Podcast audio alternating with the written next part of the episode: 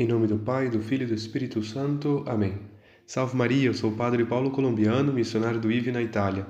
Hoje nós vamos continuar a meditar o Evangelho de São João, capítulo 3. É esse diálogo de Jesus com Nicodemos.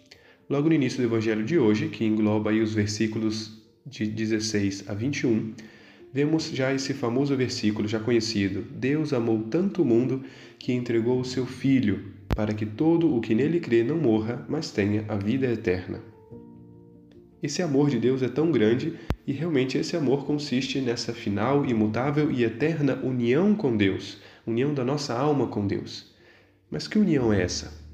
Bem, à medida nossos à medida que os nossos sentidos, né, os sentidos do corpo humano, encontram os objetos né, que lhes são correspondentes, esses sentidos se aplicam de maneira cada vez mais é, ardente e ávida a gozar desses objetos. Por exemplo, quando os nossos olhos contemplam uma obra de arte, uma pintura.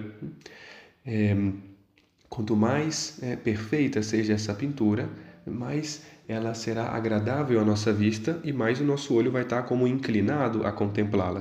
Também, quanto mais doce e suave é uma melodia ou a voz né, de alguém, mais também atrai a atenção do nosso ouvido. Cada objeto, então, exerce essa poderosa e amável violência, por assim dizer, sobre o sentido ao que vai, ao que vai destinado. Essa, essa atração, essa violência será mais ou menos forte de acordo com a excelência desse objeto. Sempre é, que essa excelência, claro, seja proporcionada à capacidade do sentido. Por exemplo, o olho ele precisa da luz né, para enxergar, mas se é, há um excesso de luz, é impossível também de enxergar. A gente não pode ficar olhando fixamente para o sol, por exemplo. E também, por mais bela que seja é, a canção, a música que a gente escuta, se o volume está muito alto ou se está muito perto de nós, acaba nos incomodando né, e atrapalhando é, os nossos ouvidos.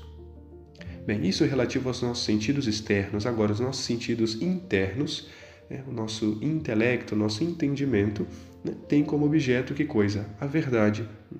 E, portanto, o nosso intelecto tende a descobrir e conhecer a verdade das coisas.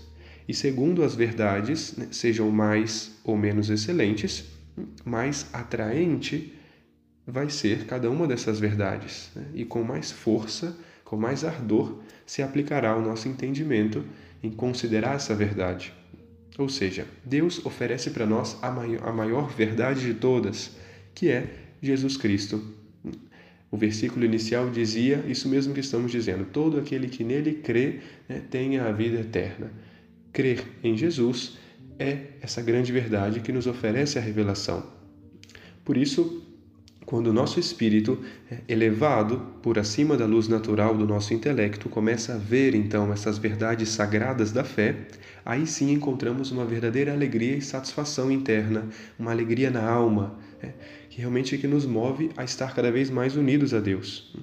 Dizia São Francisco de Sales que deliciosa é a santa luz da fé, pela qual sabemos com uma certeza sem igual não só a história da origem das criaturas e o uso devido que se há de fazer de cada uma delas, senão também a história do nascimento eterno do Verbo Divino, por quem tudo né, se fez e no qual, junto com o Pai e o Espírito Santo, é um só Deus, único e adorável e bendito por todos os séculos dos séculos.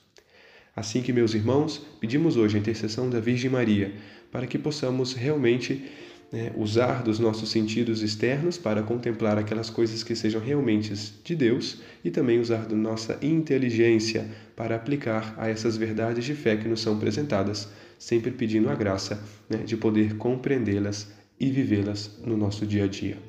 Deus abençoe.